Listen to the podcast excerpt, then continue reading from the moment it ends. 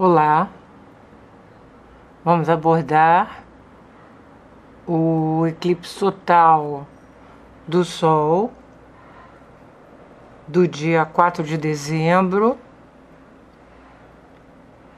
que ocorre em 12 graus e 22 de Sagitário e que será visível apenas na Antártica. A hora exata é 4 e 35 de Brasília e a duração de 1 minuto e 54 segundos. É interessante a gente observar, mais uma vez, que os períodos de eclipses são tempos fortes.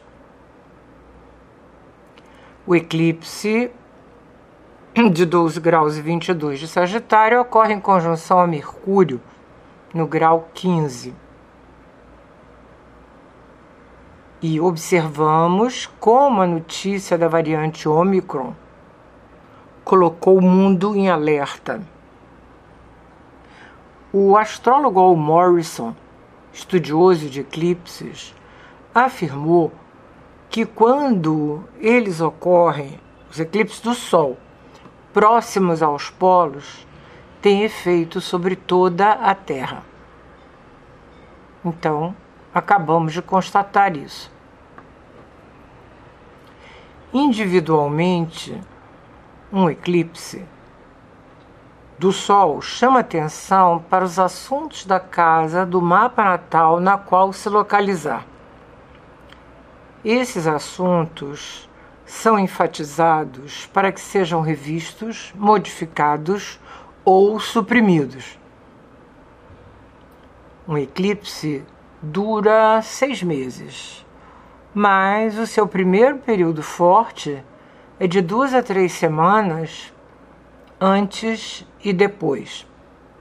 Nesse período é preciso muita atenção no que se refere às atitudes referentes aos assuntos da casa na qual o eclipse se localiza, porque as consequências podem ser difíceis de resolver. Entretanto, o impacto do eclipse é maior quando faz conjunção a um planeta natal,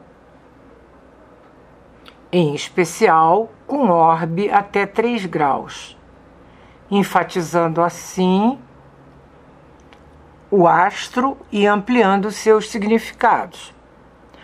Caso o aspecto seja uma quadratura ou oposição, também estarão em pauta os assuntos da casa na qual o planeta estiver. Vocês podem estranhar que eu não me referi ao trígono Acontece que ele não é tão forte como a conjunção, quadratura e oposição.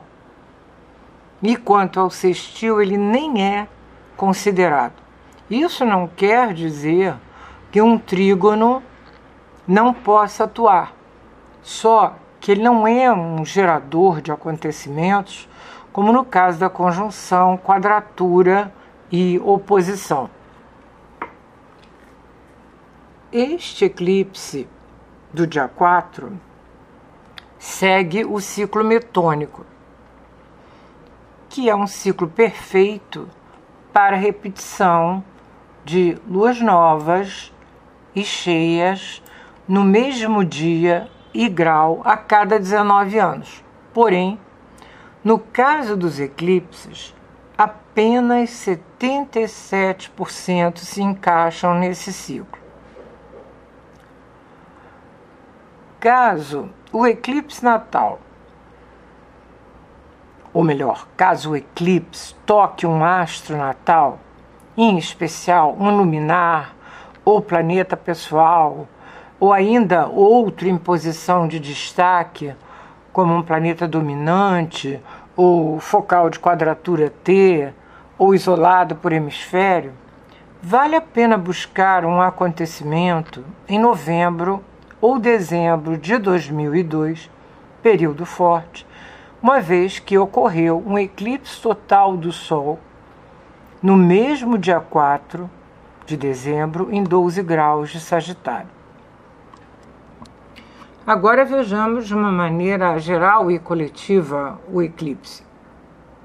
O símbolo de Sagitário, um signo de fogo mutável, é a flecha dirigida para o alto, inclinada da ordem de 45 graus, indicando o movimento expansivo ascendente visando o distante.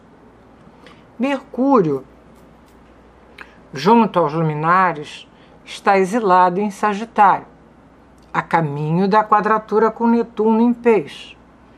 Por esse motivo, as notícias que chegarem devem ser verificadas e, no caso de decisões ou negociações, é preciso não expor além do necessário e ter atenção a todos os detalhes. Saturno insistiu aos luminares e Mercúrio, contribui com sobriedade e prudência. Entretanto, Saturno caminha para a última desestabilizadora quadratura exata com Urano, dia 24. E Urano faz um quincúncio com o eclipse dinamizando a inovação para ampliação, sem preocupação com o resultado, podendo assim promover alguma surpresa.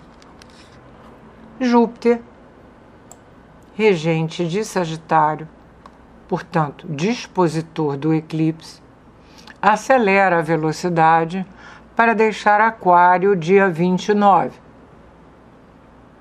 entrando em Peixes a caminho do encontro com Netuno. Mas agora, Júpiter recebe a quadratura de Marte em Escorpião, encorajando a expansão sem preocupação com seu embasamento. Uma vez mais, é necessário esforço para utilizar o sextil de Saturno para colocar dentro da medida. Nestes dias, até o final de semana, Vênus está muito brilhante, mas já está reduzindo a velocidade para chegar a Plutão e retrogradar dia 29.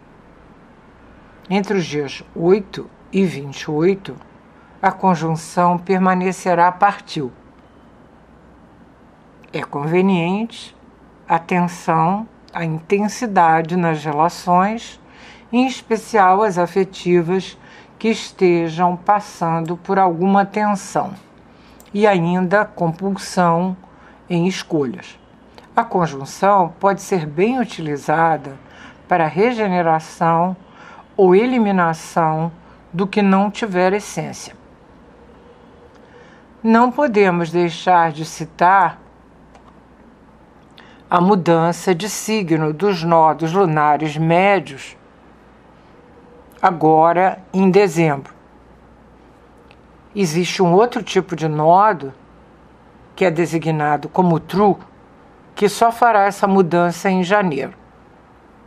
Então, os nodos deixam o eixo Gêmeos Sagitário para entrar em Touro Escorpião no dia 23 indicando que a praticidade e lentidão visam o bom resultado e a manutenção do captado, promovendo assim condições para chegar ao âmago das questões.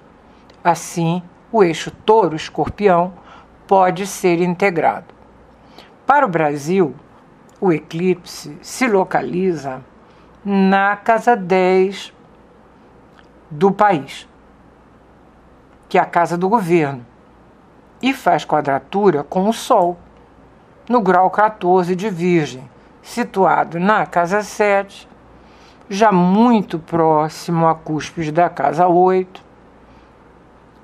Lembrando mais uma vez, os dados do Brasil são 7 de setembro de 1822, às 16 horas e 8 minutos, hora média local, São Paulo. A quadratura com Sol pode indicar um revés para uma autoridade do governo, um problema em política externa ou em relações internacionais, ou ainda no que se refere a obrigações financeiras do país. O mapa do eclipse mostra ênfase na primeira casa. Marte, junto ao ascendente, incentivado pela quadratura com Júpiter, indica mobilização e belicosidade. O trígono do eclipse ao meio do céu favorece, mas a quadratura de Urano ao ponto de culminação superior promete mudanças repentinas. Na superposição do eclipse com o mapa do Brasil, encontramos Marte no ascendente do mapa do eclipse sobre o meio do céu do Brasil. E o meio do céu do eclipse sobre Vênus no descendente do Brasil. As superposições reforçam as possibilidades de questões diplomáticas e atitudes expansionistas por parte do governo.